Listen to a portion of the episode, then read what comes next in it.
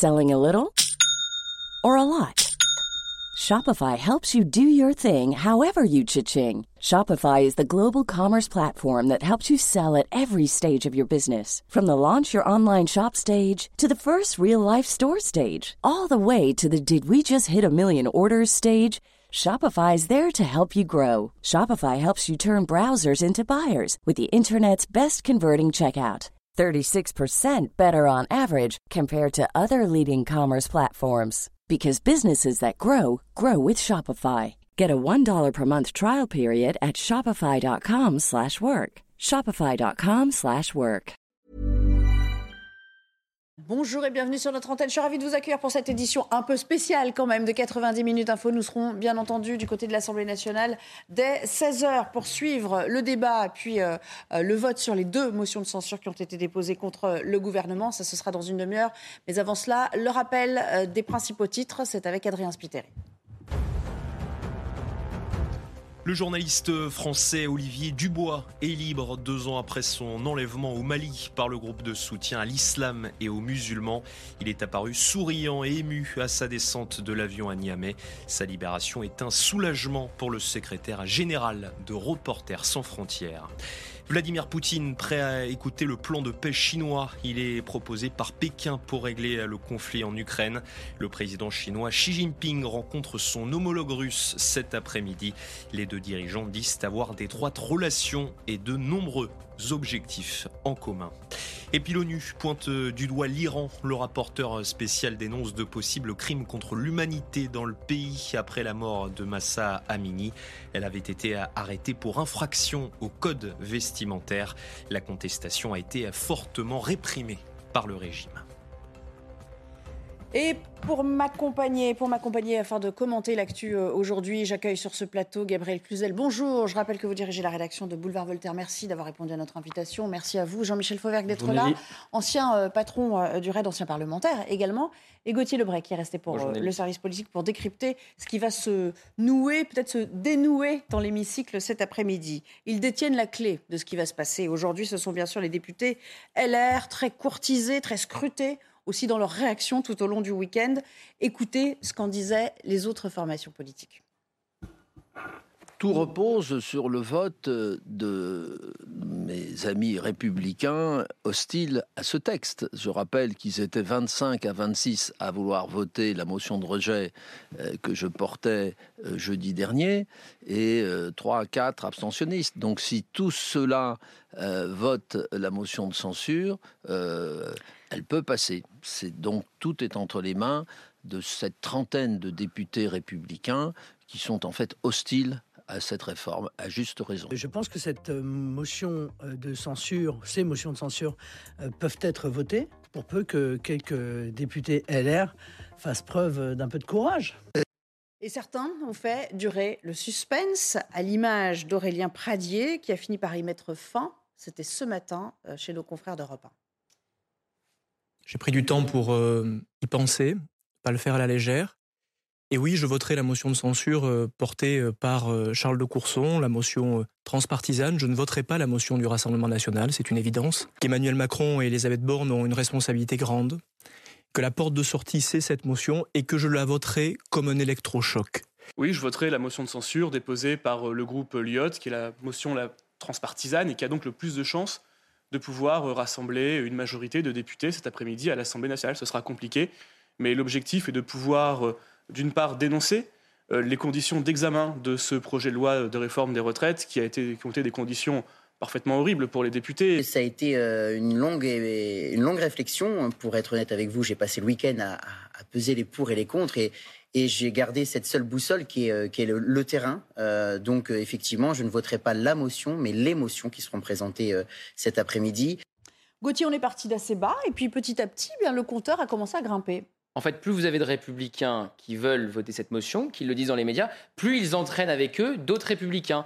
Donc, on a commencé cette journée à moins de 15, on serait aujourd'hui, à l'heure où on se parle, à 20 députés LR qui pourraient faire tomber cette motion de censure. Je rappelle qu'il faudra entre 25 et 30 LR pour faire tomber le euh, gouvernement. 25, c'est si tous les députés de l'opposition votent cette motion de censure. Ce qui ne sera pas le cas. Exemple, Emmanuel Ménard, député non inscrite, femme de Robert Ménard, ne votera pas la motion de censure du euh, gouvernement. Donc on est entre 25 et, et 30. Donc effectivement, c'est très intéressant. Ça va se jouer à quelques voix près. La stabilité du gouvernement euh, eh bien, va se jouer à une poignée de voix. Allez, on va continuer de décrypter tout cela, mais une réaction depuis l'Assemblée. Nous sommes en direct avec Nicolas Dupont-Aignan, président de Debout la France et député, on le rappelle, de l'Essonne. Bonjour, merci euh, de répondre à nos questions. On va, vous prendre quelques minutes avant de vous laisser filer, parce qu'évidemment, vous ne voudriez pas rater le début des hostilités, entre guillemets. Alors vous, clairement, euh, on, sait de quelle voie vous vous chauffez. Vous voterez pour faire tomber le gouvernement, mais est-ce que vous voterez les deux motions, qu'on soit clair?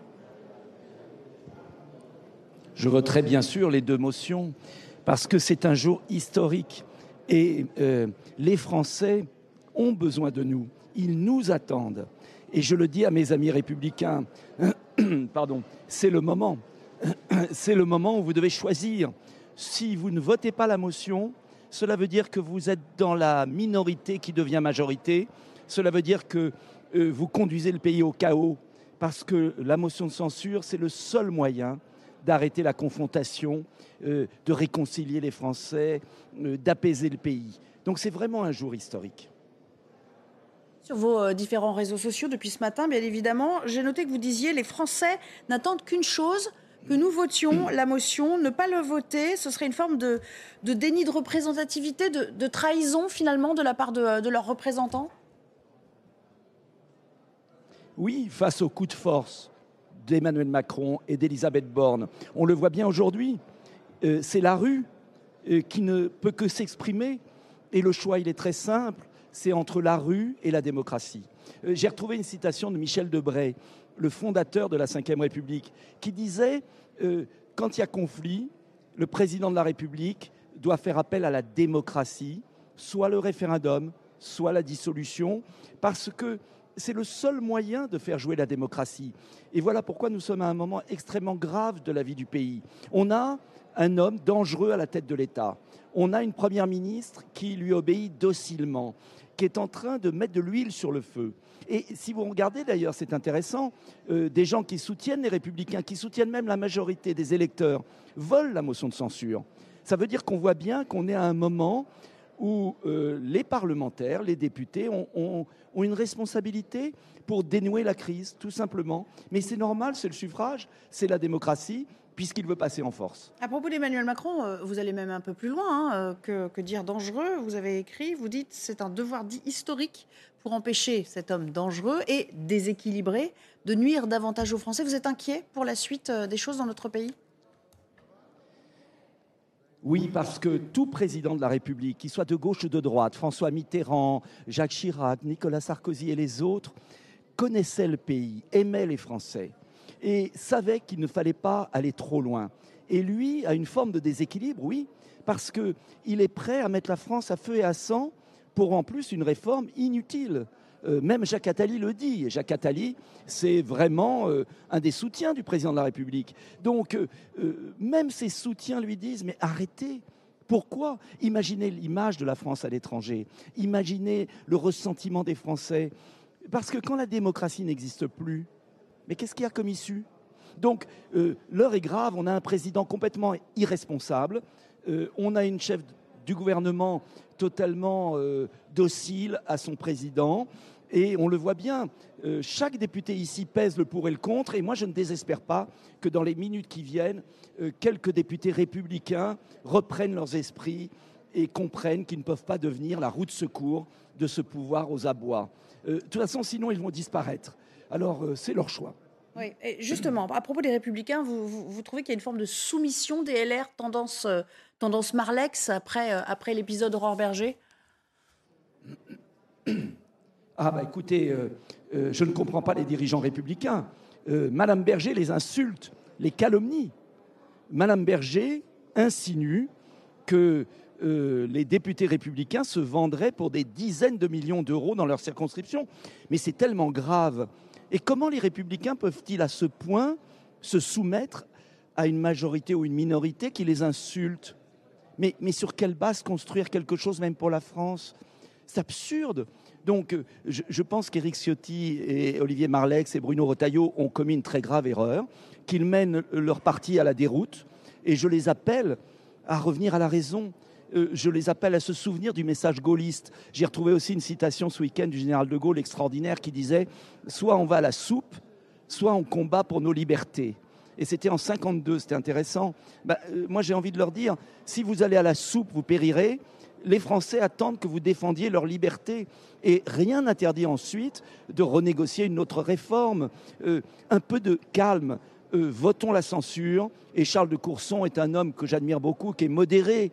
Donc euh, cette motion de censure transpartisane, euh, c'est vraiment une motion qu'attendent les Français et on peut le faire dans le calme et ça permettrait d'apaiser la situation. Il leur reste encore quelques minutes pour changer d'avis.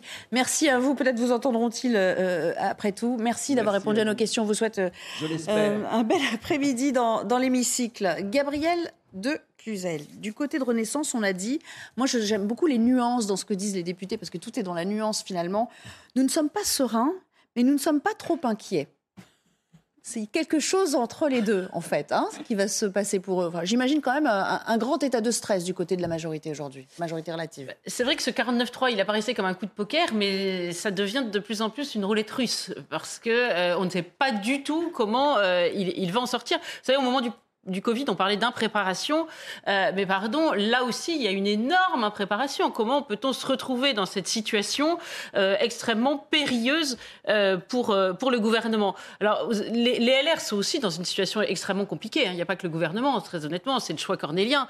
Il y en a beaucoup qui vont devenir un oxymore, hein, c'est-à-dire une opposition qui ne s'oppose pas. Et on leur en tiendra rigueur, évidemment, dans leur circonscription.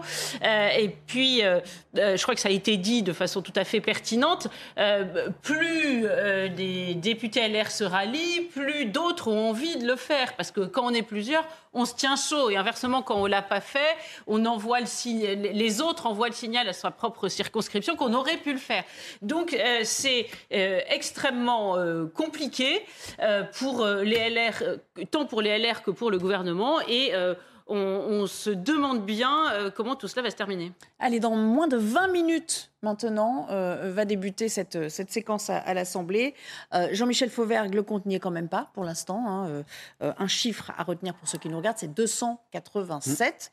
287 voix pour faire tomber le gouvernement. Et évidemment, c'est le chiffre que tout le monde scrutera sur le, sur le tableau au moment fatigue. Ça devrait arriver au- aux, alentours de 19, 19 C'est ça, tout à fait. Hein, si la première motion de censure, celle qui sera votée en, en première position, c'est celle de Lyotte, donc celle qui a le plus de chances euh, de passer, et ça sera aux alentours de 19h, 19h10. Après, il y aura celle du RN qui n'a aucune chance d'être adoptée. Alors, je vous propose de retourner à l'Assemblée parce qu'apparemment, Aurélien Pradier est en direct. On va l'écouter. Hésité, mais j'ai beaucoup réfléchi parce qu'on ne s'amuse pas là. Vraiment, il n'y a pas de distraction. Et que chacun ait bien conscience qu'on on mesure la responsabilité qui est la nôtre. Donc chaque collègue chemine, s'interroge. Euh, Peut-être aussi que la, Macronie a une responsabilité. Vous savez, le comportement euh, des députés macronistes et des membres du gouvernement qui ont passé leur week-end à insulter les députés les républicains, ils ont aussi une responsabilité dans le chaos qui est en train de s'installer. Donc voilà, c'est un moment euh, grave, non pas pour nous, parce que nos avenirs individuels, c'est pas très important dans cette histoire, mais je suis député depuis six ans, j'ai rarement connu un moment euh, aussi important euh, pour notre pays. Donc chacun prend, euh, prend ses responsabilités. Je pense que mes collègues réfléchissent et que nous sommes plus nombreux qu'il y a quelques semaines. Vous étiez encore indécis. Parce que je réfléchis, parce que j'ai conscience de tout ça, contrairement aux commentaires que je lis, je n'ai pas changé d'avis. Euh, j'ai réfléchi durant tout ce week-end parce que je ne prends pas cette décision à la légère. Ma, décision, elle a été euh, installée euh, dès lors que j'ai été convaincu que nous ne pouvions pas laisser la parole du peuple seulement entre les mains de Marine Le Pen et de Jean-Luc Mélenchon. C'est ça qui se joue au fond aujourd'hui. Toute cette France qui s'exprime, qui n'est pas une France d'agités, qui n'est pas une France de révolutionnaires, une France de gens qui travaillent, qui se sentent bafoués aujourd'hui dans leur vie quotidienne. Moi, je refuse que les trois quarts de nos concitoyens n'aient que le Rassemblement national et Jean-Luc Mélenchon pour les euh, représenter. C'est donc à la droite républicaine de porter une alternative. C'est le début d'une grande reconstruction sûrement, mais comme toutes les reconstructions, elle commence par des étapes difficiles. Je peux juste vous dire qu'on en a tous conscience. Si la motion échoue, ce sera à 10 ou 11 voix près. Est-ce que c'est suffisant pour envoyer un signal à la majorité, même si la motion de censure Mais par contre, je pardon. Je pense que ça suffit. Je pense que euh, pas un seul responsable politique de ce pays peut continuer à, ignorer ce qui se passe. Enfin, on s'habitue à des choses invraisemblables. On s'est habitué à un 47-1 dans une procédure qui fait que l'Assemblée nationale n'a jamais véritablement voté sur le texte, à un 49-3 dont on nous avait assuré qu'il n'arriverait pas et qui arrive, et on devrait s'habituer à une motion de censure qui peut-être va échouer à quelques voix. Je le dis solennellement au président de la République, qui n'est pas mon ami politique, mais qui est président de la République. Vous avez une responsabilité gigantesque qui est de réconcilier le pays. Il n'y a pas de place pour l'orgueil et le calcul politique quand on est président de la République. Il y a une place pour la réconciliation Qu'est-ce nationale. que vous attendez de lui? Moi, je pense que le préalable à tout cela, c'est de dire que cette réforme est empoisonnée, qu'elle va euh, pourrir le corps social euh, et notre vie démocratique pendant des mois et qu'il faut donc la remettre sur la table. Et je suis prêt à participer, comme tous mes collègues, de quelque bord politique que ce soit, à un nouveau débat serein et clair sur la réforme des retraites avec un vote final. C'est le préalable. Et pour le reste, peu m'importe, peu m'importe. Moi, je n'ai pas de, cible particulière. Que ce soit Elisabeth Borne ou quelqu'un d'autre, ça ne change rien. Ce qu'il faut, c'est tout changer dans notre manière et dans notre rapport à la, démocratie. Je, le dis, nous sommes à un moment d'alerte, vraiment d'alerte. Le. Vous avez signé, vous pensez quoi Est-ce que vous en attendez Je pense que les, députés, dans le cadre d'un recours qu'ils peuvent faire en, commun, euh, auront à, attirer l'attention euh, du Conseil constitutionnel sur des failles. Je pense que le Conseil constitutionnel sanctionnera au moins une partie importante du texte, et tout le monde le sait, peut-être même le président de la République, peut-être même le gouvernement par avance. Et, je veux le dire euh, clairement, un tel niveau de cynisme n'est plus possible. J'ai quand même le sentiment que de bout en bout, il y a un jeu dangereux avec euh, les principes de notre démocratie. Pour ce qui est du Conseil constitutionnel, euh, je pense qu'il aura beaucoup à redire et je souhaite qu'il ait euh, à redire sur ce texte parce qu'il y a des pratiques parlementaires qui sont en train de s'installer qui ne peuvent pas devenir la règle. Voilà, ça ne peut pas devenir la règle. Il y a des limites à ne pas franchir. Je- non, le sujet n'est pas là. D'ailleurs, je n'ai pas eu de discussion avec Eric Ciotti euh, depuis ce matin. Euh, On ne s'est pas du tout parlé. Il n'y a pas de questions qui se posent. Euh, et vraiment, je vous le dis, ça n'a pas de place dans ma tête, ce sujet-là. Aujourd'hui, nous sommes concentrés. Aujourd'hui, nous sommes. Jamais du chaos au chaos en participant de quelque façon que ce soit. Il a raison. Il a raison. Il a raison. Il ne faut pas. Il a raison, il ne faut pas participer au chaos. Qui aujourd'hui provoque le chaos C'est la manière de, de gouverner ce pays. Elisabeth Borne et le président de la République ont une responsabilité dans le chaos. Et lorsqu'on vote une motion de censure, on cherche justement une porte d'apaisement. Qui peut croire que tout ça va rester en l'état et qu'on va laisser pourrir la situation dans le pays? Je cherche une porte de sortie. J'aurais adoré que le président de la République en trouve une autre durant le week-end. Qu'il fasse une grande annonce, qu'il nous dise voilà, j'ai compris que le pays était fracturé et je vais le réconcilier. Il n'a pas fait cette annonce. On me demande de voter sur une motion de censure. Lorsque je le fais, je pense contribuer à l'apaisement du pays euh, plus qu'à son agitation. Alors, on se parle, est-ce que vous savez combien de députés LR vont voter cette. euh, Vous verrez tout à l'heure. Jean-Michel Fauvergue, cet homme, ce député du Lot, Aurélien Pradier, il est indéniable qu'il est qu'il a aujourd'hui un rôle pivot parce qu'il a été euh, évidemment vilipendé par sa famille politique. On s'en souvient euh, pour ses coups d'éclat dans l'hémicycle et notamment pour avoir été applaudi. Euh, à un moment par, euh, par la NUPS. Euh, il a beaucoup fait parler de lui. euh, il a été radié de l'organigramme. En tout cas, il a perdu son, son rôle de second au sein des, des LR, parce qu'Éric Ciotti l'a euh, Limogé. l'a limogé, hein, parlons, disons les choses ainsi. Mais il est indéniable aujourd'hui que cet homme peut entraîner des députés de sa formation dans son sillage, selon vous? Encore plus? Oui, c'est son moment. C'est son moment. Ça ne le restera pas longtemps, mais c'est son moment aussi. Comme, à peu près tous les, tous les frondeurs, il, a, un moment à lui euh, qui il disparaîtra de la circulation. euh, co- comme, il, est arrivé. Ça serait assez cocasse quand même, euh, ça serait assez cocasse quand même que le gouvernement soit renversé par les députés LR sur, un texte de loi qu'ils auraient voulu faire passer du temps où ils étaient au, euh, pouvoir. Je rappelle que euh, les LR, et en particulier au Sénat, chaque année au Sénat, vous, avez, euh, vous aviez un amendement pour demander la retraite à 65 ans. Ce serait assez cocasse que là-dessus, euh, ils arrivent à faire tomber le gouvernement. Tout à l'heure, euh, euh, Gabriel disait que c'est un peu la roulette, la, la roulette russe. En réalité, aujourd'hui, c'est pas la roulette russe. La roulette russe, c'est cinq chances de pas perdre et une chance de perdre. Là, on est beaucoup plus serré que ça. On est beaucoup plus serré. Il faut le reconnaître. Maintenant, attention. Quand les députés vont aller voter euh, dans, la salle euh, juste à côté, ils vont penser à plusieurs choses, et en particulier la dissolution qui est proche. Et, et ça, c'est de nature à les faire réfléchir. On verra le résultat de, de ce point de vue. Regardez ce qui se passe à l'image. Ce sont les députés euh, de euh, la NUPS. Enfin, en tout cas, on voit au premier plan. euh, oui, on voit Olivier Faure. Donc, c'est bien la NUPS euh, dans son ensemble et non pas LFI uniquement, qui sont en train d'arriver euh, pour euh, prendre place d'ici quelques minutes dans, euh, dans l'hémicycle, euh, avec Mathilde Panot qui euh, visiblement est en train de s'exprimer euh, à nouveau devant, euh, devant les, les micros. Euh, on, en a- on aperçoit quelques têtes connues. On parlera tout à l'heure hein, de leurs euh, différentes prises de parole qui sont prévues à partir de 16h. Gauthier, une, une chose pour rebondir un petit peu sur ce qu'a dit Aurélien Pradier.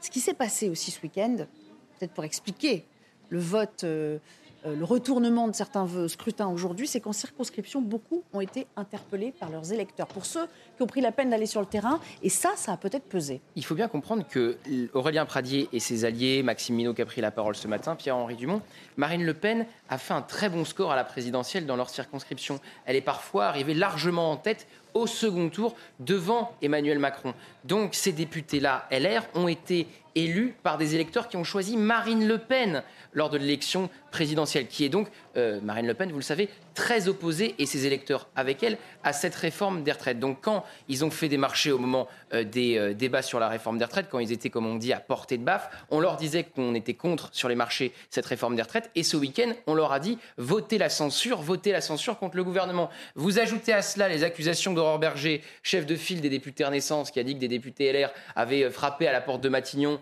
dem- demandant de l'argent pour leur circonscription en échange d'un vote favorable sur cette réforme des retraites, ce qui est un peu vécu comme un bras d'honneur après celui d'Éric Dupont-Moretti, là, un bras d'honneur au sens figuratif euh, par euh, ces députés euh, LR, eh bien, effectivement, vous avez tout pour que certains députés LR qui n'avaient pas fait le choix avant le week-end de voter cette motion de censure ont fait le choix sans doute dans les heures qui viennent de s'écouler de la voter. Et c'est ce que je disais tout à l'heure, plus vous avez de députés LR qui veulent voter cette motion de censure, plus eh bien, ils entraînent d'autres députés LR avec eux. Et on a vu le plan média de ces trois députés ce matin, un sur Europe 1, un sur CNews, un sur France 2, pour effectivement essayer d'entraîner d'autres avec eux. Une espèce de- d'effet euh, boule de neige comme ça. Gabriel Cluzel, euh, ça va se jouer, on l'a compris, peut-être à un cheveu. Après, peut-être qu'il y a beaucoup de bluff aussi. C'est toujours difficile de, de prévoir ce qui se trame en, en- en politique. Mais si ça devait arriver, ce serait historique parce que ce serait uniquement la, la deuxième fois à l'échelle de la Ve République qu'une motion de censure euh, permettrait de, de faire tomber le gouvernement. De fait, ça en dirait long sur, euh, sur un état d'esprit euh, qui anime euh, aujourd'hui les Français. Moi, ce que je, trouve frappant, c'est que c'est finalement l'Assemblée euh, qui reprend la main. Depuis le début du quinquennat, le premier quinquennat hein, d'Emmanuel Macron, on a dit que finalement, euh, bah, la première majorité, c'était des députés Playmobil, et puis du reste, euh, l'Assemblée, euh, il, s'en moquait un peu comme d'une guigne. On l'a vu encore, euh, je, je reparle de la crise sanitaire, il y avait un conseil scientifique qui prenait une décision, mais l'Assemblée, c'était un peu euh, des, des pots de fleurs qui validaient l'ensemble.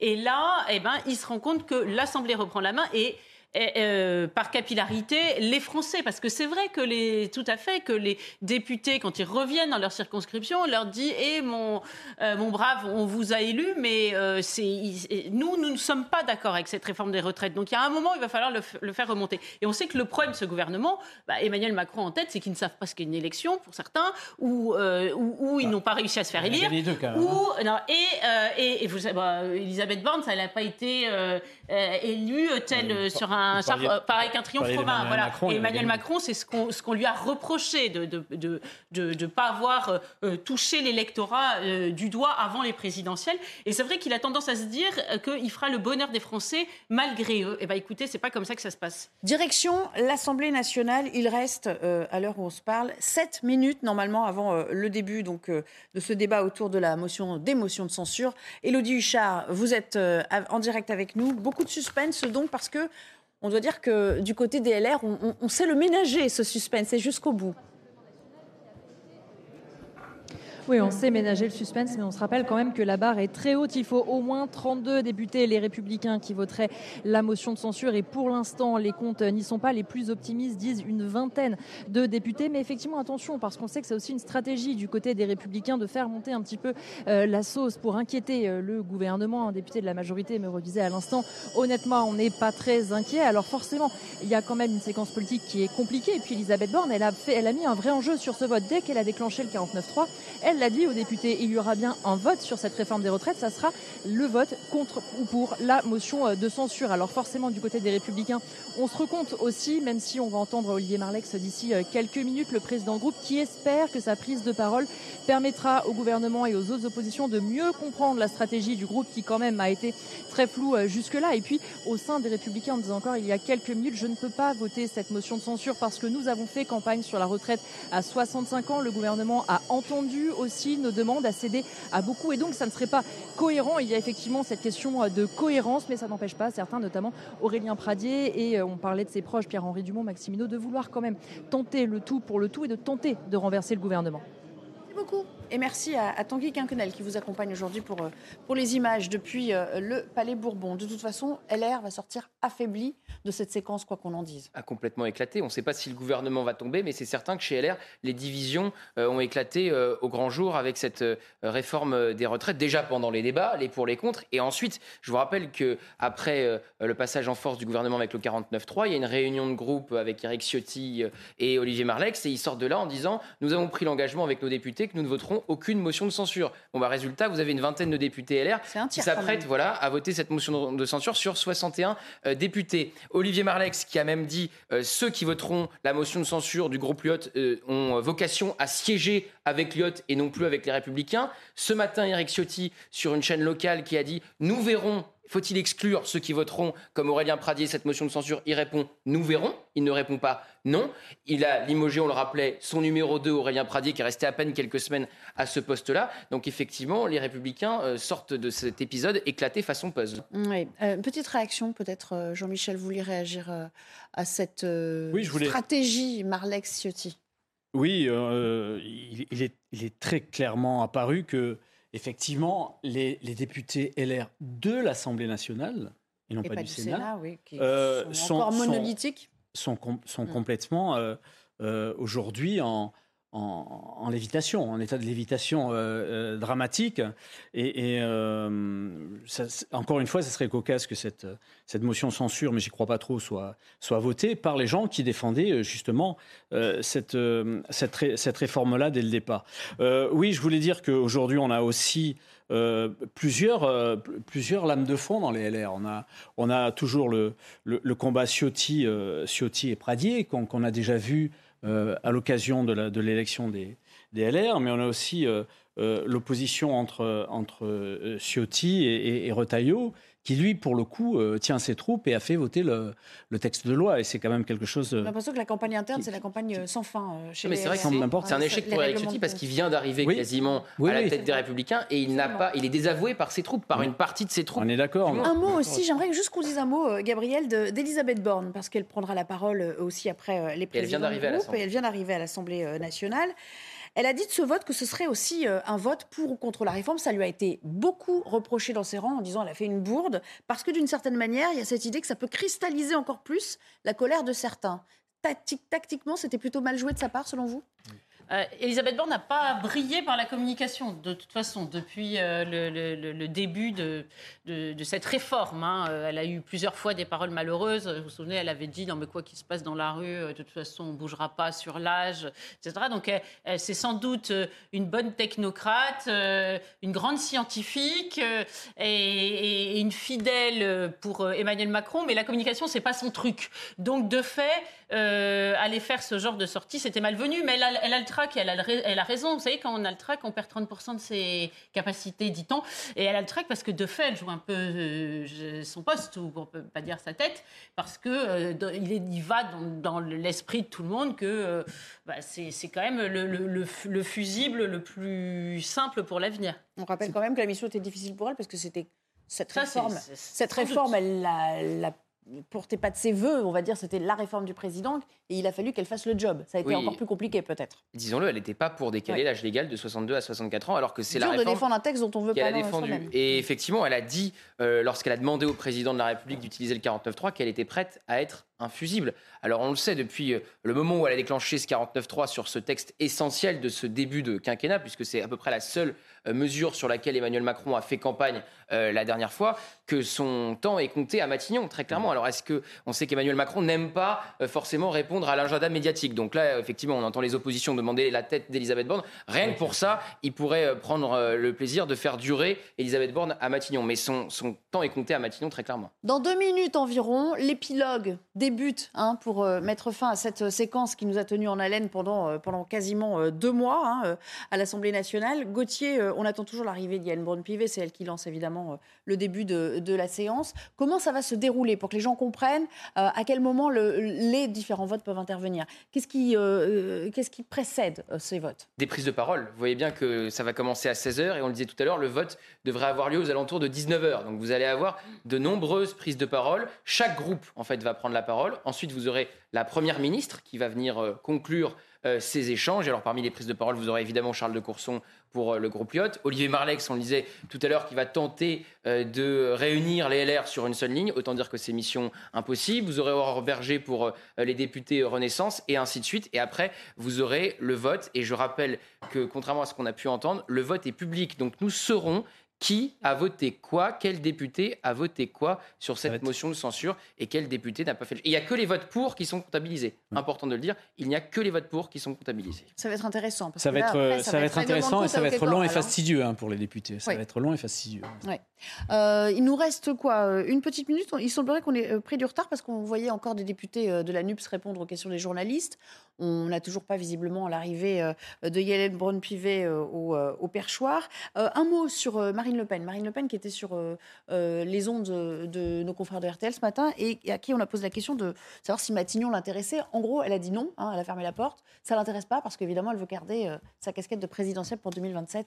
Et sachant à quel point ce poste est un poste, euh, un siège éjectable, elle veut pas griller ses chances, quoi. Et c'est quasiment la fois où je trouve depuis la présidentielle où, et son deuxième échec, euh, son nouvel échec au second tour, où on l'a entendu euh, quasiment affirmer qu'elle serait candidate une nouvelle fois, une quatrième vrai. fois à l'élection pré- présidentielle. Et elle a fait deux, deux second tours. L'annonce aussi intéressante euh, du côté du RN, c'était Jordan Bardella vendredi, avant le week-end pour que les républicains aient le temps euh, réfléchir. de réfléchir, c'est si un député LR vote la motion de censure et que la motion de censure est adoptée et qu'ensuite Emmanuel Macron fait le choix de dissoudre l'Assemblée, il n'aura pas de candidat du Rassemblement national face à lui. Et c'est très important quand vous savez que dans ces circonscriptions d'Aurélien Pradier, de Pierre-Henri Dumont, je vous le disais tout à l'heure, Marine Le Pen a fait un excellent score au second tour et même au premier. Ça peut jouer, ça, euh, malgré les affichages des uns et des autres qui disent non, non, mais nous, euh, on cédera pas à ce genre euh, de deal. Ça peut jouer quand même dans l'esprit de certains?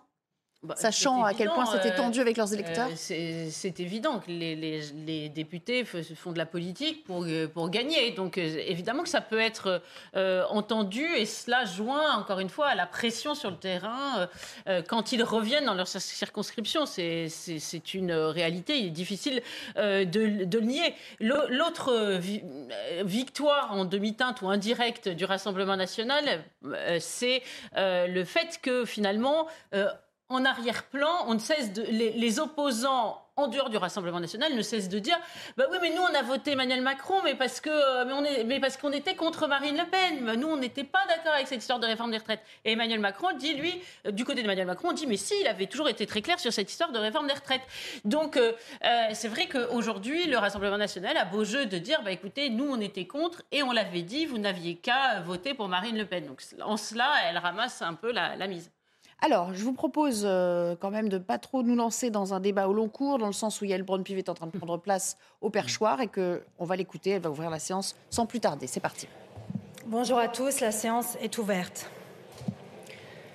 711. C'est le nombre de jours pendant lesquels notre compatriote, le journaliste Olivier Dubois, a été retenu otage.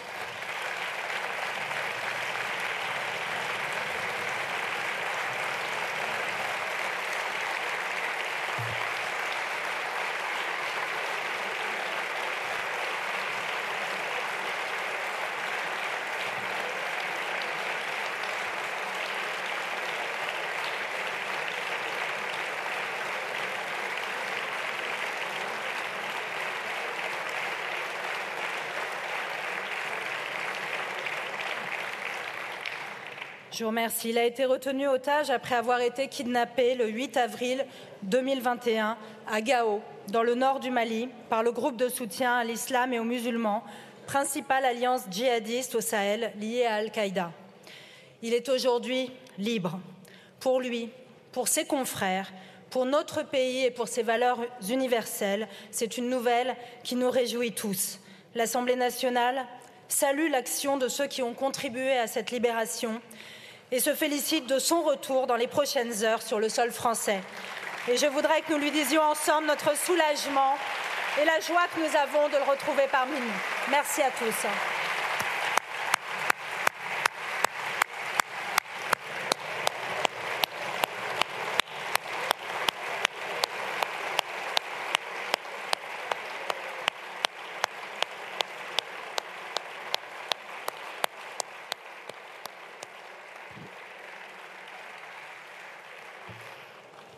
Merci beaucoup. Donc l'ordre du jour appelle la discussion commune et les votes sur la motion de censure déposée en application de l'article 49 alinéa 3 de la Constitution par M. Bertrand Pancher et 90 membres de l'Assemblée d'une part et par Mme Marine Le Pen et 87 membres de l'Assemblée d'autre part.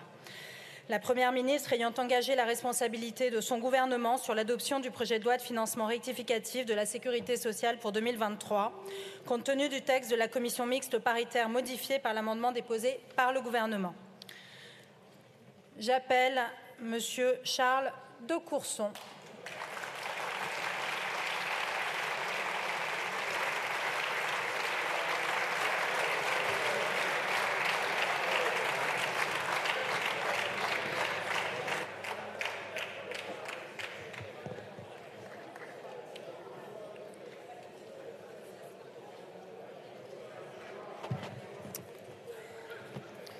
Madame la Présidente, Madame la Première ministre, Mesdames et Messieurs les ministres, Madame la Présidente de la Commission, Madame la rapporteure générale, mes chers collègues.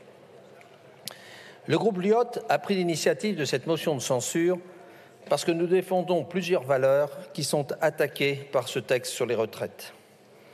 Nous défendons une nation française décentralisée politiquement, mais aussi socialement. Nous défendons une société solidaire qui aide chaque citoyen à trouver sa place, une république sociale telle qu'elle est inscrite dans notre Constitution. Nous défendons aussi une société libre qui permet à chacun de choisir sa vie, y compris le moment de sa retraite. Au début de l'examen du projet de loi sur les retraites, nous avons parlé de déni de démocratie. Depuis, le gouvernement a usé de toutes les manœuvres possibles pour contourner et contraindre le débat parlementaire pour tordre les procédures l'Assemblée nationale, seule représentante du peuple français, n'aura jamais voté sur ce projet de loi qui cristallise les tensions, les inquiétudes et la colère de nos concitoyens. Je veux,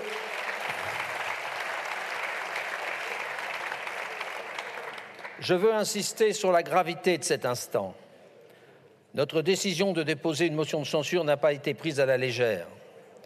Notre groupe vous avait mis en garde contre la tentation de passage en force. Dès l'automne, nous avons appelé à de vraies négociations avec les partenaires sociaux. Nous avons appelé à une grande conférence sociale sur le travail et le financement du système de retraite. Nous avons toujours joué le jeu de l'écoute et du dialogue. Notre groupe n'a d'ailleurs pas voté jusqu'à ce jour les précédentes motions de censure. Nous avons pris toute notre part pour éviter de fracturer notre pays plus qu'il ne l'est déjà. Mais ce texte a marqué la mort des engagements pris en juillet dernier. Madame la Première ministre, relire aujourd'hui votre discours de politique générale est cruel. Je vous cite Nous mènerons pour chaque sujet une concertation dense. Nous aborderons chaque texte dans un esprit de dialogue, de compromis et d'ouverture. Eh bien, vous avez échoué à rassembler, vous avez échoué à convaincre, alors vous avez cédé à la facilité et évité la sanction du vote.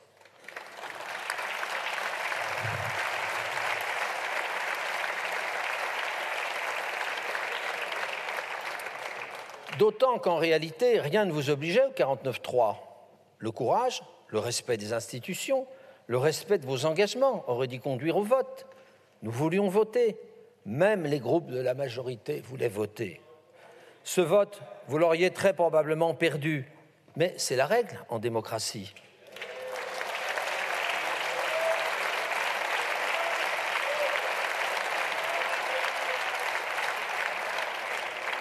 Madame la Première ministre, vous avez décidé d'engager votre responsabilité. Eh bien, nous, nous avons décidé de prendre les nôtres avec cette motion de censure. Et pour la déposer, nous avons reçu le concours de nombreux députés d'autres groupes politiques. Et je tiens ici à tous les remercier. Nous avons déposé cette motion de censure car vous avez clairement détourné l'esprit de la Constitution. Vous avez fait le choix tout d'abord de recourir à cette fausse loi de financement rectificatif de la sécurité sociale dès janvier, alors même que la loi initiale était à peine votée. La note du Conseil d'État ne nous a pas été transmise. Nous savons que certains des articles du texte sont de véritables cavaliers sociaux. C'est le cas notamment de l'index senior, de dispositions relatives à la pénibilité ou à l'agir ARCO. Ce que je dis ici n'est ni anecdotique ni technique. Vous avez délibérément choisi cette procédure pour préparer un éventuel passage en force. Une procédure qui facilite le recours à un 11e 49.3 en un an. Une procédure qui encadre et contraint les délais d'examen, rendant impossible tout débat serein et approfondi. Résultat, l'Assemblée nationale n'a examiné que deux articles. Elle a d'ailleurs à une large majorité rejeté l'article 2, malgré tout transmis au Sénat par le gouvernement. Au Sénat, justement, vous avez fait le choix de recourir au vote bloqué du 44-3 pour écourter les débats. Et tout cela pour, in fine, nous priver d'un vote sur le texte issu de la CMP. Comment accepter un tel mépris du Parlement? Comment accepter de telles conditions d'examen sur un texte qui aura des incidences durables sur la vie de millions de nos compatriotes? Si notre notion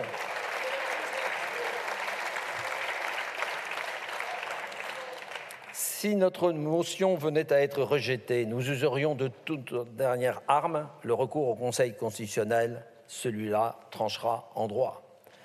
Et de nous promettre, je le cite, Oserais-je par ailleurs vous rappeler que ce projet de réforme des retraites n'a pas de délégitimité démocratique? Contrairement à ce que dit le président de la République, les Français ne l'ont pas élu pour repousser à 64 ou 65 ans l'âge légal de départ à la retraite. Beaucoup d'entre nous ont voté pour lui au second tour par défaut. Quant aux élections législatives, au premier tour, seuls 13% du corps électoral ont voté pour des candidats soutenus par le président de la République. Et au second tour, vous n'avez obtenu que 250 sièges pour former ici une minorité présidentielle. Alors, alors qu'il fallait un vrai dialogue avec les forces politiques et les partenaires sociaux, vous n'avez proposé aux organisations syndicales qu'un semblant de concertation, ajoutant au déni de démocratie politique un déni de démocratie sociale. Le président Macron, après sa réélection, reconnaissait que, je cite, nombre de Français avaient voté pour lui, non pour son programme, mais pour faire borrage à l'extrême droite. Et de nous promettre, je le cite, j'ai conscience que ce vote m'oblige pour les années à venir Qu'est-il advenu de cette promesse, Monsieur le Président? Qu'en est-il du fond de cette réforme? Rappelons que ce projet de loi a été vendu autour de deux arguments la justice sociale et le financement durable de notre système de retraite. Votre premier argument ne tient pas. Vous le savez, au fond de vous, le recul de l'âge légal de 62 à 64 ans cristallise en réalité toutes les injustices les 17,7 milliards d'euros d'économies attendues sont essentiellement portés par les plus modestes. Ils portent sur ceux qui auront à travailler plus sans voir leur pension progresser, sur ceux qui ont commencé à travailler tôt, qui exercent souvent des emplois pénibles, précaires, ceux qui ont des carrières hachées, et donc principalement les femmes. Ce sont toutes ces personnes qui ont été peu reconnues lors de la crise sanitaire et qui subissent maintenant l'inflation de plein fouet. Cette réforme augmentera la précarité de nos compatriotes qui, après 55 ans, sont souvent, hélas, déjà poussés vers la sortie, le chômage ou le RSA. Conscient des inégalités que vous aggravez, vous avez tenté d'atténuer l'injustice de votre projet en introduisant des mesures cache-misère mal calibrées, quitte à aboutir à des usines à gaz. La promesse de pension minimum à 1200 euros pour tous n'est qu'une illusion, voire un mensonge révélé par l'obstination de plusieurs de nos collègues à demander la vérité. Après nous avoir dit qu'il n'avait aucun compte à nous rendre, le ministre a reconnu que la mesure ne toucherait pas 200 000 bénéficiaires, mais entre 10 000 et 20 000 personnes chaque année. Autre tour de passe-passe, celle de faire croire que nos concitoyens qui ont commencé à travailler avant 21 ans ne cotiseraient jamais plus de 43 ans. Tout ceci est faux. Les conditions pour bénéficier du dispositif carrière longue sont bien plus complexes. La réalité, c'est que dans deux tiers des cas, ces personnes devront cotiser plus de 43 annuités. J'en viens, j'en viens, j'en viens à présent à votre deuxième argument, le redressement des comptes de la branche retraite. Avant tout, je rappellerai les insuffisances de l'étude d'impact qui ne permet pas de mesurer les incidences exactes de cette réforme. L'insincérité budgétaire de ce texte doit être soulignée. Ainsi, les 17,7 milliards d'économies ne tiennent pas compte des effets dus à l'accroissement des dépenses sur l'assurance maladie, le RSA, les allocations chômage, l'invalidité, que les spécialistes estiment entre le tiers et le quart des économies à réaliser. Et à l'issue de l'accord trouvé en CMP, les dépenses supplémentaires s'élèvent à un peu plus de 7 milliards.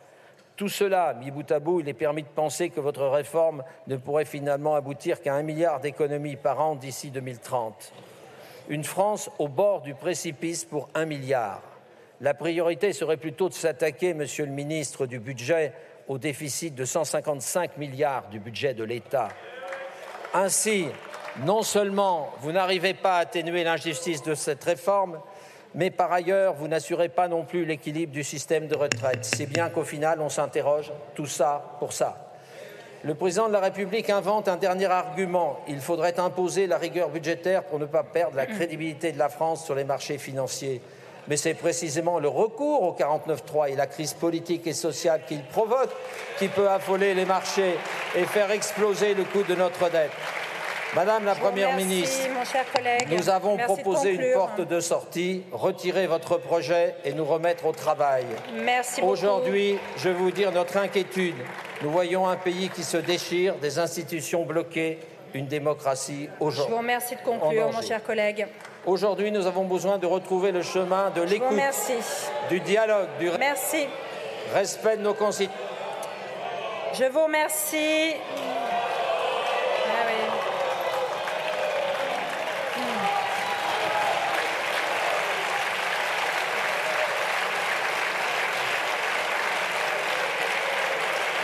Je vous remercie de bien vouloir quitter la tribune, mon cher collègue. Mes chers collègues, dans cette Assemblée, nous avons des règles, des temps de parole qui sont limités. Je vous demande de quitter la tribune.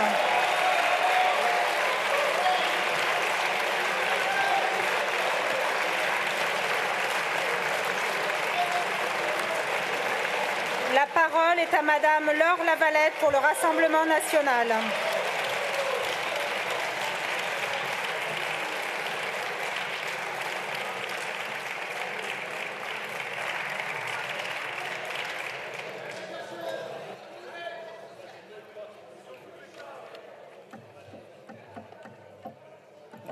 Je vais d'ailleurs boire un coup. Un grand merci.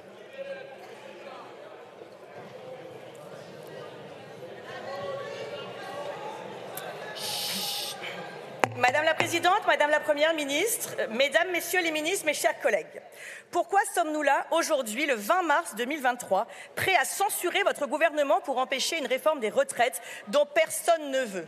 Pourquoi? La réponse est simple, mais elle mérite d'être rappelée, parce que l'ego gouvernemental n'a d'égal que la contestation qu'il provoque contre lui. Cet ego, il a notamment conduit la Première ministre à utiliser onze fois le 49.3 depuis juin dernier, sans que la brutalité ne s'efface au profit de la lassitude. Madame la Première ministre, vous nous avez dit jeudi dernier, en annonçant votre onzième 49.3 sur cette réforme des retraites, je vous cite, Ce compromis n'est pas le projet du gouvernement, c'est le texte du Parlement. Mais quel culot Quel culot, Madame la Première ministre L'utilisation L'utilisation que vous faites de la Constitution depuis le début de cette législature prouve que vous ne chercherez jamais à trouver le moindre compromis, ni avec les parlementaires que nous sommes, ni avec les représentations syndicales et encore moins avec les Français.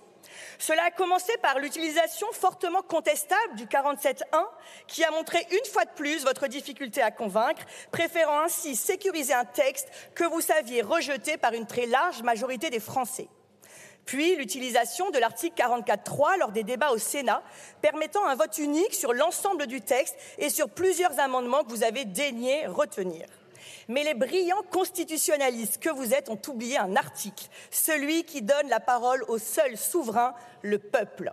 Je pense bien sûr à l'article 11. Le référendum aurait pu permettre d'éviter de tomber dans cette nouvelle crise politique qui illustre qu'aucune leçon depuis les Gilets jaunes n'a été retenue par l'oligarchie. En démocratie, vous savez, ça n'est pas honteux de reculer face à la volonté du peuple. En déclenchant ces 49-3, c'est précisément elle que vous tentez de forcer. Mais Madame la Première ministre, il est trop tard. Quelle que soit l'issue de ce vote ce jour, vous aurez échoué. Échoué à convaincre la représentation nationale, mais surtout échoué, et c'est finalement ça qui compte, échoué à convaincre les Français. Madame la Première ministre, si votre brutalité n'étonne plus personne, elle s'est accompagnée cette fois-ci d'une propension au mensonge et au contournement marqué et remarqué. Jusqu'au bout, et dans un cynisme absolu, vous avez tenté de dissimuler les manquements de votre projet. Cynisme quand le nombre réel de bénéficiaires de la promesse d'une retraite minimale à 1200 euros est passé de 2 millions à 10 000. Cynisme lorsque M. Dussopt ose dire à la représentation nationale qu'il n'a aucun compte à lui rendre, foulant ainsi au pied notre Constitution. Cynisme encore quand aucun ministre n'a daigné répondre sur votre dispositif carrière longue qui tire à pile ou face la durée de cotisation de ceux qui ont commencé tôt, 43 ans, 44 ans, on ne comprend pas. Mais bien loin du juste prix, c'est à la roue de l'infortune que vous jouez. Mais rien de moins étonnant. Garder le silence et rester ambigu était le seul moyen de tenter de vendre votre réforme dont tout, jusqu'à la justification même de son existence, est bancal. Souvenez-vous, elle devait être inévitable imposée par un prétendu déficit qui menacerait notre système de retraite par répartition et le conduirait à la faillite. Cet argument d'autorité aurait pu vous rendre la tâche bien facile, mais tous les économistes du Conseil d'orientation des retraites lui-même et parfois quelques membres dévoués du gouvernement, merci monsieur Riester, l'ont désavoué.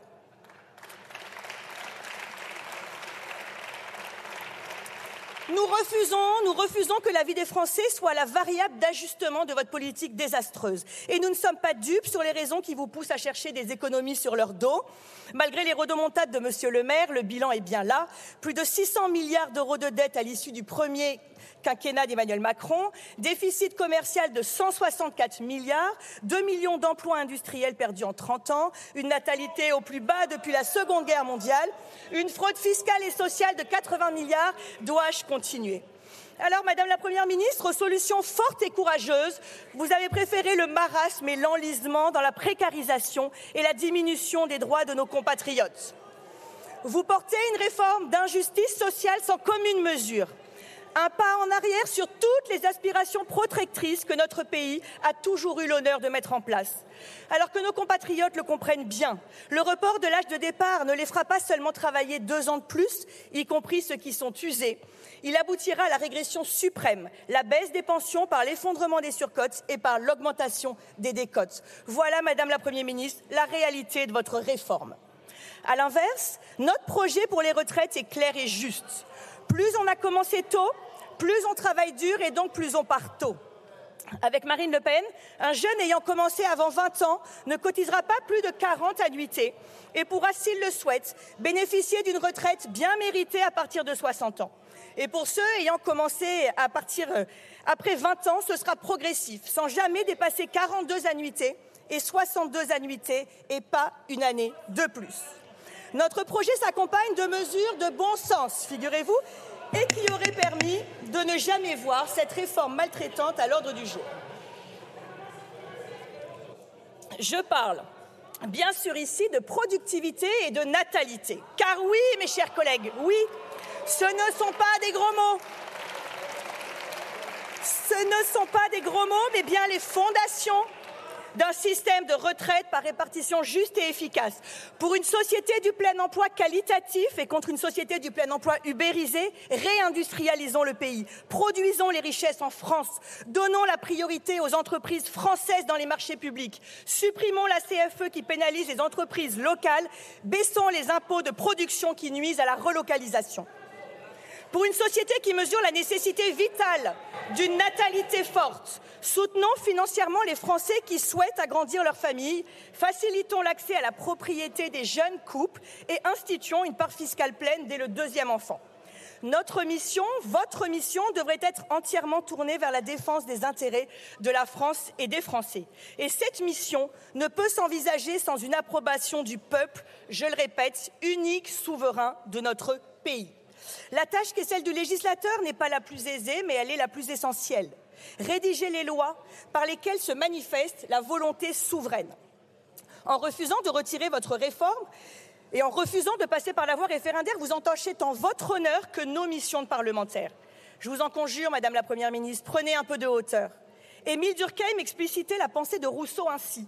Lorsque le souverain légifère sur les individus, c'est sur lui qu'il légifère, et c'est en eux que réside cette puissance législative qui s'exerce par lui. La loi n'est pas et ne doit pas être issue de la force de quelques-uns sur une masse d'individus. Il apparaît donc nécessaire qu'Emmanuel Macron et que son gouvernement et que vous, Madame Borne, retrouviez la modestie nécessaire à la bonne application de notre Constitution qui veut que la souveraineté nationale appartienne au peuple. Le 21 mai 1850, lors de son discours en faveur du suffrage universel et contre un projet de loi visant à l'empêcher, Victor Hugo, à cette tribune, disait ces mots. Cette loi est invalide, cette loi est nulle, cette loi est morte avant même d'être née, et savez-vous s'il vous plaît, on Et savez-vous ce qu'il a tue C'est qu'elle ment. C'est qu'elle est hypocrite dans le pays de la franchise. C'est qu'elle est déloyale dans le premier pays de l'honnêteté. C'est qu'elle n'est pas juste. C'est qu'elle n'est pas vraie. C'est qu'elle cherche en vain à créer une fausse justice et une fausse vérité sociale. De ces mots, Madame la Première ministre, je n'en effacerai pas un seul au sujet de votre funeste réforme. Alors nous voilà maintenant Nous voilà maintenant à quelques minutes d'un vote décisif. Et je m'adresse à vous, chers collègues de tous bords. Votre intégrité de parlementaire n'est-elle pas heurtée par les marchandages en provenance de l'Élysée? Comment tolérez-vous la menace d'une dissolution dès lors que le président de la République cherche à vous convaincre? Acceptez-vous de participer ainsi au délitement de notre démocratie? Sauf ceux de mauvaise foi. Nous savons tous ici qu'une motion de censure n'est pas un programme commun, pas plus qu'une volonté de gouverner ensemble. Mais elle est avant tout l'un des derniers moyens constitutionnels de rejeter cette réforme inutile et injuste dont l'immense majorité des Français ne veut pas. En unissant nos voix, nous exprimerions uniquement la volonté du peuple de France sur ce texte. Chers collègues, cette motion de censure est l'occasion de sortir de certaines postures idéologiques qui font tant de mal au vrai débat d'idées, quand l'intérêt supérieur de la France et des Français l'exige.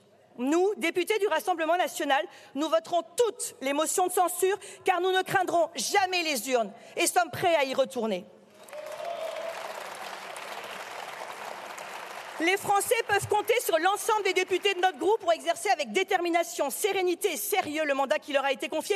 Et c'est vers eux que je me tourne. Mes chers collègues, je suis fière, fière de siéger auprès de femmes et d'hommes dont la seule force de conviction et l'amour de notre pays les ont conduits ici, sans jamais dévier, sans jamais se compromettre fière de siéger auprès de femmes et d'hommes qui, depuis le début, ont fait honneur à leur mandat et mesurent quotidiennement l'ampleur des responsabilités qui leur a été confiée fier de siéger auprès des femmes et d'hommes dont les choix et les actions ne dépendent que d'une seule chose, le souci de leur peuple et le bien commun. Votre exemplarité, mes chers collègues, ne vous demande aucun effort et prouve que rien, strictement rien, ne pourra vous détourner de ce feu ardent nourri de l'amour d'un pays et de son peuple. Fier enfin et surtout de siéger dans ce groupe porté par une présidente, Marine Le Pen, qui n'a jamais eu d'autre boussole que l'intérêt des siens, que l'intérêt des nôtres, et qui a mené l'opposition de votre réforme délétère avec vigueur, responsabilité et dignité. Alors, alors chiche, Monsieur Macron, alors chiche, allons à la dissolution. Et demain, nous reviendrons plus nombreux encore à l'Assemblée nationale pour donner un groupe plus puissant. Le Rassemblement national a 15 minutes de temps Marine de Le parole. C'est en proportion des groupes. Allez-y, ma chère collègue. Alors chiche, Monsieur Macron, allons à la dissolution et demain nous reviendrons plus en nombreux encore pour donner un groupe plus puissant, voire majoritaire à Marine Le Pen, car plus que jamais, je suis convaincue que nous sommes la véritable alternance, convaincue qu'après vous, ce sera nous. Et si la tâche est rendue particulièrement ardue par six ans de politique macroniste, nous sommes prêts. Prêt à rendre à la France sa fierté, celle d'avoir été une grande nation sociale éclairante dans le monde, prêt à donner à ce peuple fier et fort le courage de bâtir une France plus grande, une France apaisée à l'unisson. Si nous avons désormais beaucoup à réparer, les fondations de la Maison France, son peuple, demeurent intactes. Et contrairement à ce qu'ils subissent avec vous, les Français savent que nous ne ferons jamais rien sans eux et jamais rien contre eux. Bien loin des régressions sociales, économiques, culturelles et diplomatiques, nous rêvons d'une grandeur retrouvée, de prospérité et de justice. Nous rêvons que notre grand peuple fraternel et épris de liberté ne soit plus jamais maltraité chez lui. Parce que nous sommes nous-mêmes libres de tout intérêt financier ou étranger, nous savons que la fatalité n'existe pas. Plutôt que la bassesse de cette réforme, nous proposons aux Français de choisir la hauteur d'une vision globale et courageuse pour le pays. Vivre dans une France où chacun peut trouver le bonheur partout et la justice tout le temps, voilà ce que nous voulons. Vivre dans une France où aucune famille ne doit se priver des choses essentielles. Vivre dans une France où tous les étudiants mangent à leur faim. Vivre dans une France où les services publics sont performants. Vivre dans une France où les infirmières, les policiers, les agriculteurs et les conducteurs de bus seraient rémunérés dignement. Vivre dans une France où tous les quartiers seraient sûrs. Vivre dans une France où l'école laisse sa chance à tous. Vivre dans une France qui n'a pas peur de créer, d'innover et qui s'en donne les moyens. Enfin, vivre dans une France qui mesure ce qu'elle vaut, qui sait d'où elle vient et qui n'a pas peur de s'affirmer. Alors nous le disons haut et fort à tous ceux qui nous font part de leur sentiment d'un acharnement inhumain de la part d'un gouvernement à la dérive. Tenez bon, tenez bon, 2027 n'est plus si loin. Je vous remercie.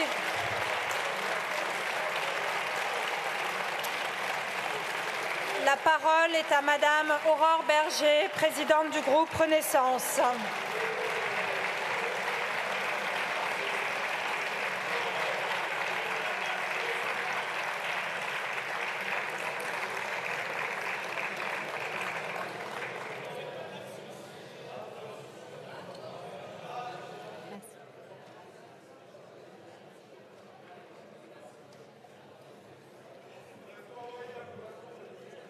Merci, merci Madame la Présidente. Madame la Première ministre, Mesdames et Messieurs les ministres, j'ai entendu les deux motions de censure et leurs deux présentations. Je n'ai pas pu m'empêcher de venir à cette tribune sans ce qui devrait tous nous réunir, à savoir notre Constitution. Eh oui, eh oui, je ne crois pas que cela prête à rire. Notre Constitution, parce qu'elle est en fait le bien commun qui doit réunir les parlementaires parce que nos institutions sont solides et heureusement elles le sont et les deux motions de censure en sont la démonstration. Vous parlez aujourd'hui d'une motion de censure dite transpartisane. Transpartisane à la fois dans certaines de ses signatures, mais la question transpartisane, elle se pose surtout au moment du vote savoir avec qui on est prêt ou non à lier son vote, savoir avec qui on est prêt ou non à voter de part et d'autre de cet hémicycle. Parce que, mes chers collègues, c'est trop facile. C'est trop facile. S'il vous plaît, cet après-midi, on s'écoute. S'il vous plaît. S'il vous plaît, un peu de silence.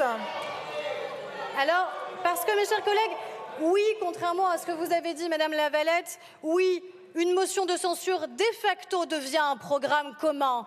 Parce qu'une motion de censure, c'est la capacité à trouver une alternative crédible, à dégager une autre majorité. Et donc, en fonction de celles ou ceux qui voteront ensemble cette motion de censure, qui s'applaudiront ensemble pour le vote de cette motion de censure, alors vous direz aux Français quelle est prétendument la majorité alternative?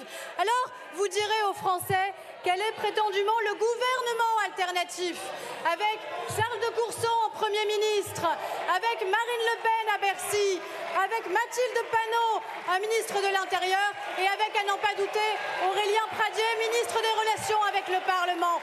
C'est ça le projet alternatif que vous soumettez aujourd'hui aux Français.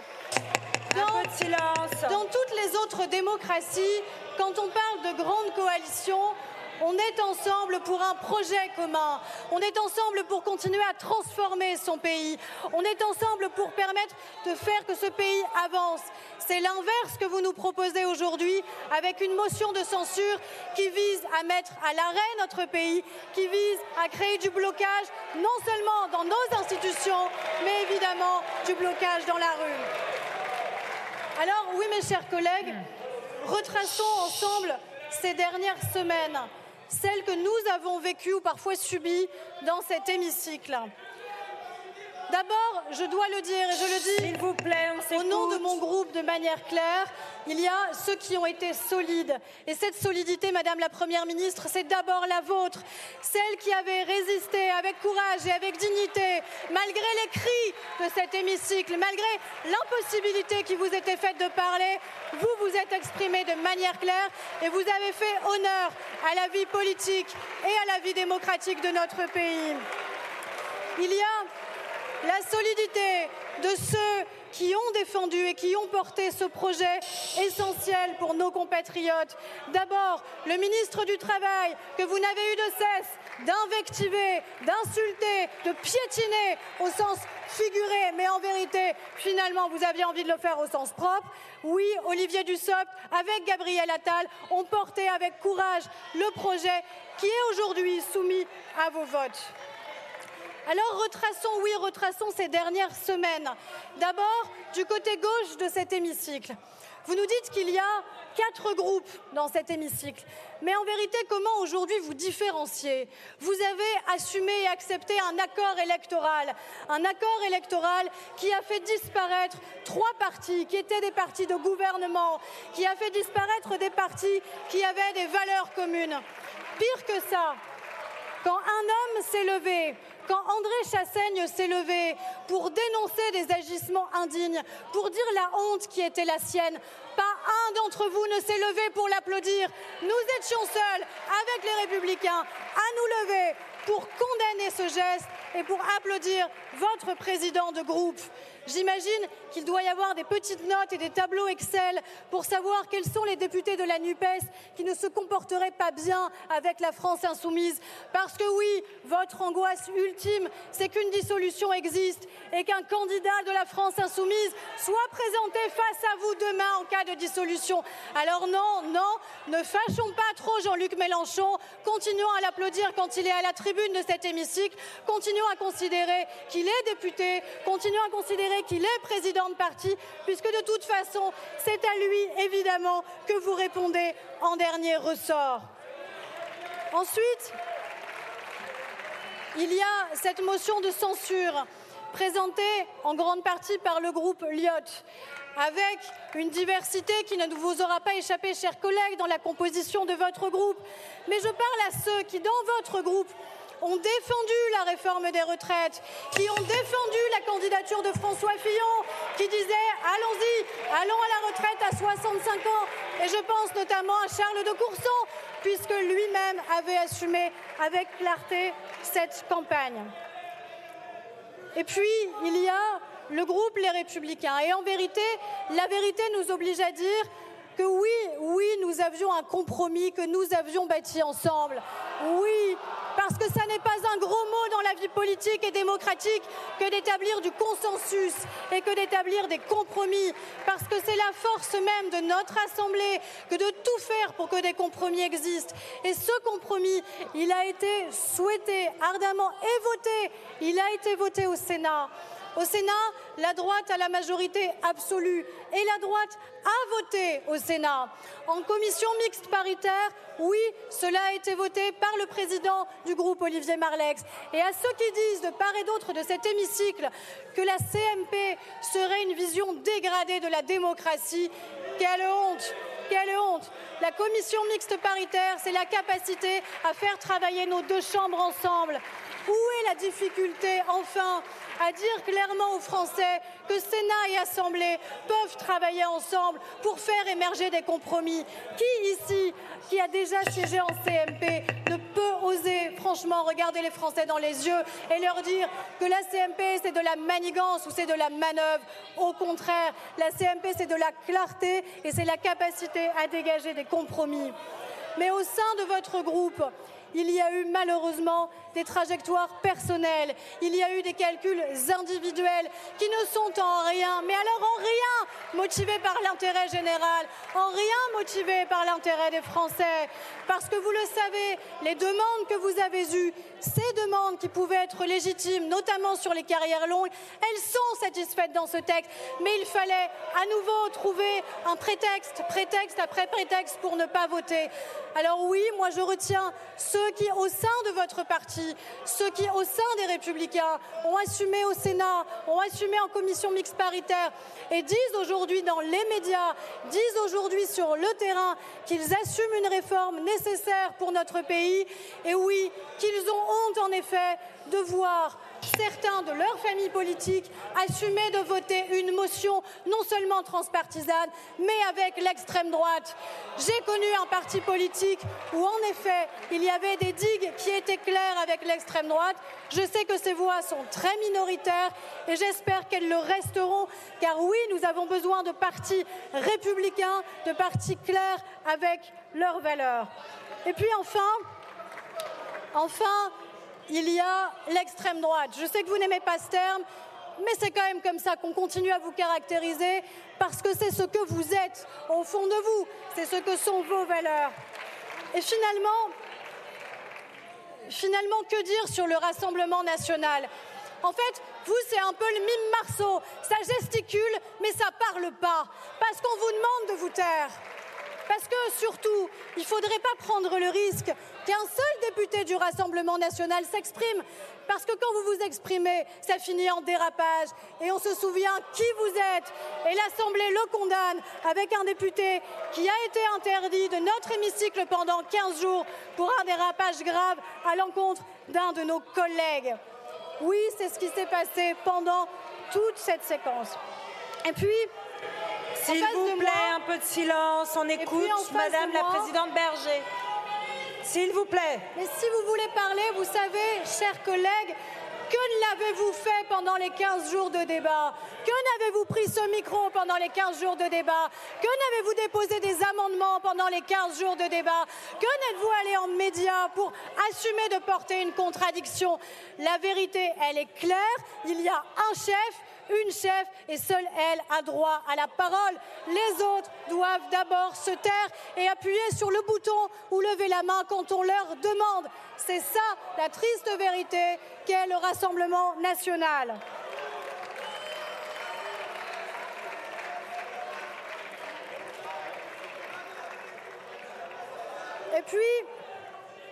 Et puis, enfin, il y a face à moi la majorité les trois groupes de la majorité, unis, soudés, responsables, qui ont assumé et qui assument jusqu'au bout leurs valeurs, leurs convictions et qui le font sur le terrain tous les jours.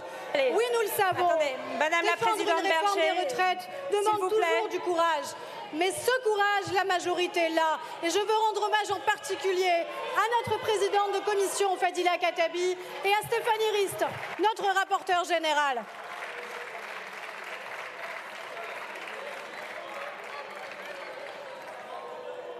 Et oui, oui, j'assume de défendre, nous assumons de défendre ce texte. Dans les motions de censure encore, nous avons entendu les fausses vérités sur l'état de nos comptes publics. Quel dommage, Charles de Courson, quand justement on a fait toute sa carrière et sa vie politique, sept mandats parlementaires pour parler de la restauration de nos comptes publics. Parce que oui, sans cette réforme à la fin, en dix ans, nous aurons accumulé 150 milliards de déficit. La vérité, elle est là et vous ne pouvez pas la contester. La vérité, c'est que oui, la justice est d'abord de faire en sorte que cette réforme soit adoptée, parce que ceux qui vont trinquer, ceux qui trinqueraient en premier, ce sont les plus fragiles de notre pays, qui eux n'ont que la solidarité intergénérationnelle pour faire en sorte d'espérer un jour avoir le droit à une retraite. Et oui, cette réforme, en effet, elle demande du courage parce que demander des efforts aux Français, c'est toujours plus difficile que de dire que demain on rase gratis avec de l'argent qu'on n'a pas et avec des efforts qu'on ne demande pas. Et ce sont ces efforts qui ont fait en sorte que nous sommes potentiellement aux portes du plein emploi dans notre pays. Parce que nous avons 7,2% de taux de chômage, alors qu'en 2017, nous étions à près de 10% de taux de chômage.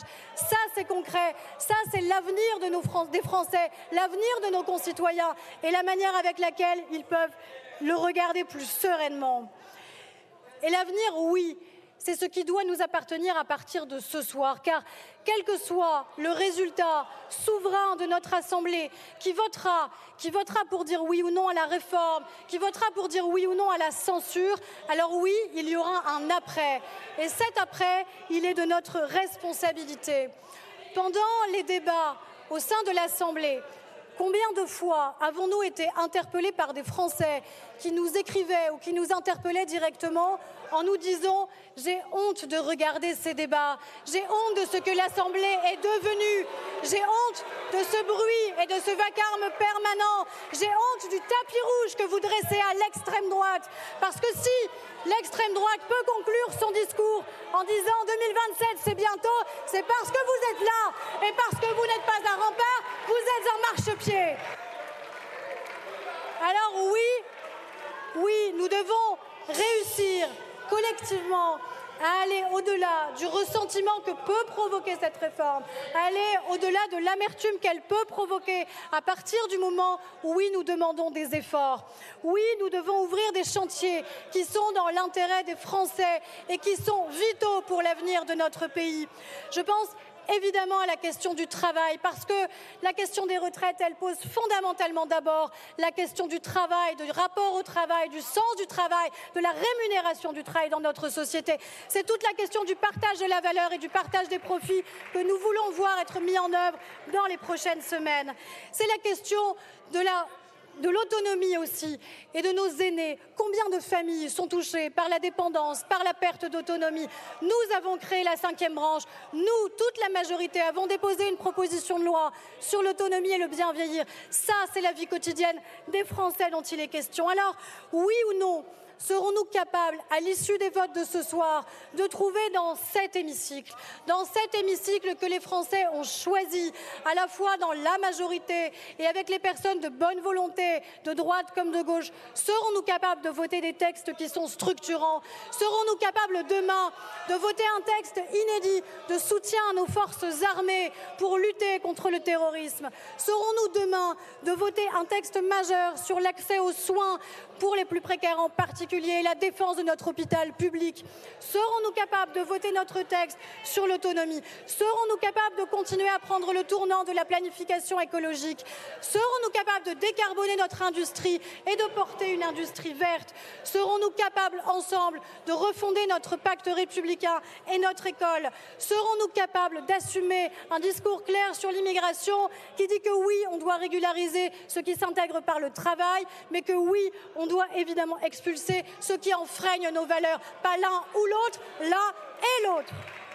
Alors, en conclusion, face aux extrêmes, face aux alliances de circonstances qu'on a vu fleurir ces derniers jours, face aux opportunismes de tous bords, face au cynisme qui peut trop souvent exister ici, oui, la réponse, encore et toujours, elle est dans le dépassement et elle est dans le rassemblement. Les Français nous ont élus, les Français nous ont choisis, les Français sont prêts, eux, au dépassement et au rassemblement.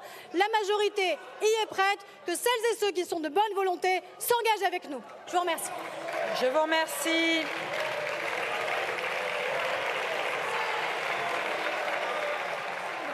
Quand même, hein. on l'a noté du côté de Renaissance en particulier.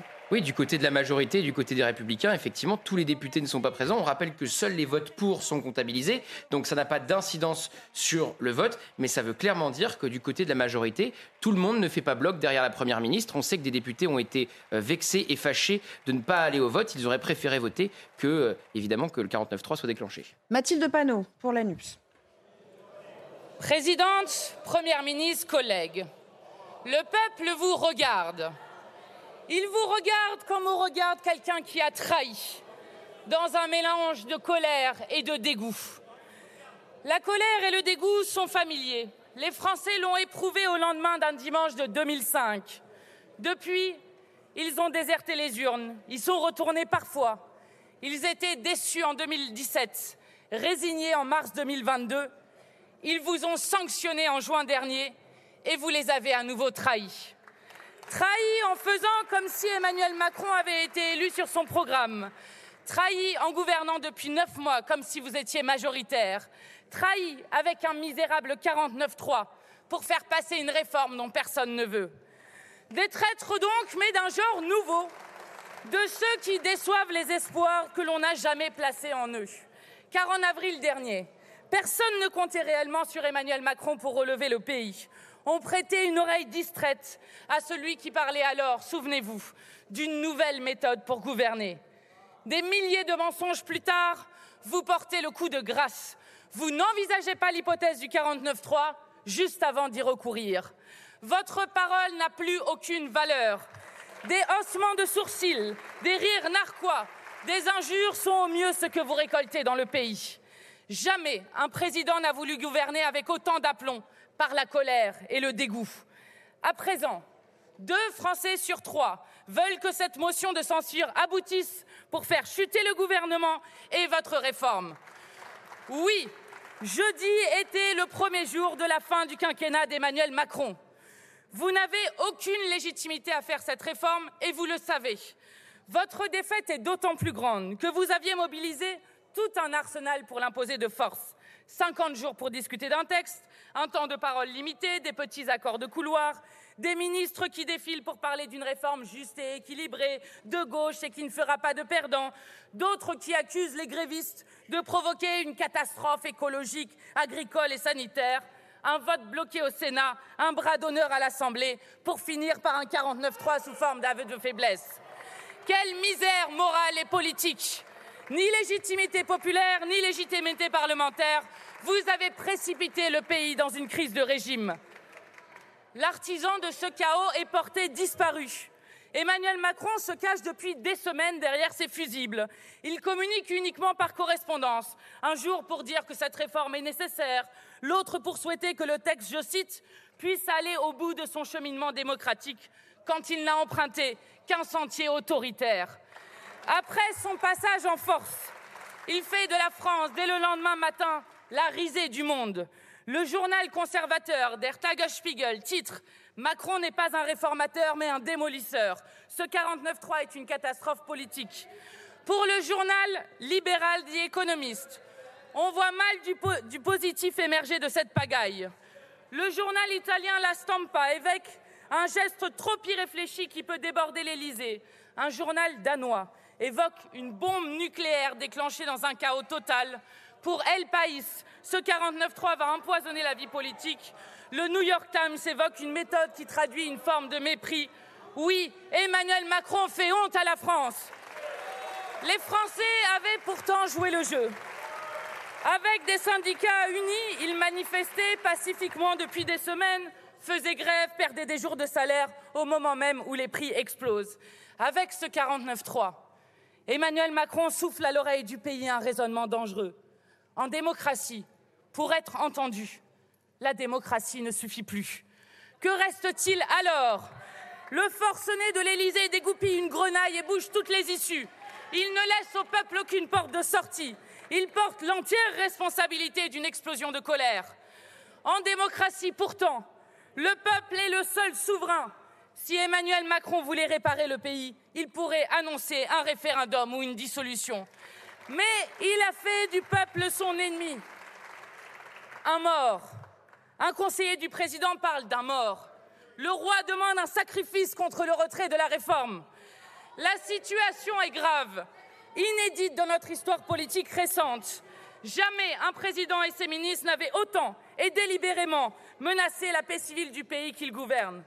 Madame la Première ministre, il faut donc vous censurer pour l'intérêt de tous. On lit ici et là qu'Emmanuel Macron se rêve en Jésus-Christ. Il ressemble davantage à Caligula, cet empereur devenu ivre de son pouvoir. Camus fait dire à l'un de ses personnages Sans doute, ce n'est pas la première fois qu'un homme dispose d'un pouvoir sans limite, mais c'est la première fois qu'il s'en sert sans limite, jusqu'à nier l'homme et le monde. Comme Caligula, le président est saisi de deux mesures. Il n'écoute plus personne. Il a refusé de recevoir l'intersyndicale, ignoré des manifestations historiques depuis 50 ans, commandé un passage en force et se barricade désormais dans son palais. Comme lui, il désire l'impossible. Ni l'adhésion à son projet, ni l'adhésion à sa réforme ne sont de ce monde, mais il fera comme si, à croire qu'Emmanuel Macron se trompe de peuple. Il croit possible de gouverner la France indépendamment des Français, indépendamment de la fureur qu'il fait naître en eux. Comme lui, il confond la postérité et le ridicule, comme s'il semait la colère et le dégoût dans le pays avec quelque chose d'original. Comme lui, il confond la force et la lâcheté, comme si pénaliser les femmes les plus précaires et épargner les riches avait quelque chose de courageux. Avec le même cynisme que le Caligula de Camus, il dit Gouverner, c'est voler, tout le monde sait ça, mais il y a la manière. Moi, je volerai franchement. Oui, Emmanuel Macron volera franchement deux ans de vie à tous les Français. La colère et le dégoût comme seul programme politique. Quel temps perdu Il y avait pourtant tant à faire. La sécheresse ravage le pays. 80% des nappes phréatiques sont à des niveaux catastrophiques. Une étude récente nous dit que la demande en eau douce excédera de 40% les ressources disponibles dans les sept années à venir. Les grandes entreprises profitent de l'inflation pour gonfler leurs prix et dégager plus de marge. Pendant ce temps, les Français en sont réduits à voler dans les supermarchés. On sait que les 12 milliards que vous cherchez pour les retraites se trouvent dans la poche des plus riches qui ne paient pas d'impôts, comme le révèle l'Institut des politiques publiques. Quel temps perdu à répandre la colère et le dégoût. Heureusement, il y a de quoi se réduire. Pas ici, non, jamais. Là-bas, au dehors. Depuis des semaines, des millions de personnes défilent dans les rues. Pas pour le plaisir, car elles y perdent des plumes, mais pour leur dignité. Ils ont ceci de différent de vous, qu'ils prennent leur existence et celle des autres au sérieux. Même si vous lui accordez bien peu de valeur, ils tiennent à la vie, à leur vie. Ils tiennent à leur vie car ils n'en ont pas d'autres. Ils tiennent à leur vie et n'ont personne en haut pour la défendre. Au fond, vous misiez sur un océan de dégoût pour faire passer votre réforme. Mais même cela, vous n'y êtes pas parvenu. Le 49-3 a fait l'effet d'un détonateur. Jeudi dernier, des centaines de milliers de gens dans tout le pays se sont réunis spontanément, sidérés par votre brutalité. Ils savent où réside la violence, la vraie. Pas dans des autocollants placardés sur une permanence, mais dans le fait d'imposer deux enfermes, de briser, d'user, d'épuiser encore davantage les corps et les nerfs. Comme à chaque fois, vous vous servez de la police pour répandre le dégoût. En quelques jours, on a vu poindre le spectre des gilets jaunes dans le maintien du désordre. Jeudi soir, 97% des personnes interpellées ont été relâchées sans poursuite. 1400 gardes à vue prolongées inutilement. Des jeunes manifestants humiliés, agenouillés le dos au mur, les mains sur la tête. Des charges violentes et injustifiées, des nasses et fouilles arbitraires. Vous tentez désespérément de relancer la machine à découragement. Vous n'y parviendrez pas. Vous n'y parviendrez pas car la période a révélé aux yeux de tous une réalité insoutenable. Vous ne servez à rien. Oui, vous ne servez à rien si ce n'est nuire. Quand les éboueurs font grève dix jours, le paysage et les odeurs s'en trouvent changés. Si votre gouvernement tombait ce soir, les Français seraient simplement soulagés. Madame la Première ministre, vous ne pouvez rien face à ceux qui font tout. Peu importe l'issue de cette motion de censure, vous avez déjà perdu. Pour beaucoup, votre gouvernement est déjà mort. Au moment où vous passiez en force par arrogance, votre pouvoir s'est effondré. Les noms de Borne, Dussopt et autres n'inspirent aux Français qu'un haut le cœur. L'intersyndicale donne rendez-vous ce jeudi pour la motion de censure populaire. Nous parlerons de votre réforme au passé, car ce n'est qu'une question de jours avant que vous ne reculiez enfin. Malgré vos efforts, personne ne se laissera envahir par le dégoût. Chacune de vos paroles est un antidote à l'impuissance et à la résignation. Le désir de battre Emmanuel Macron et sa réforme est devenu contagieux. Même l'empereur Caligula a été vaincu. C'était après s'être regardé dans le miroir Merci qu'Emmanuel Macron contemple son reflet. Il y verra bientôt sa chute. Merci beaucoup.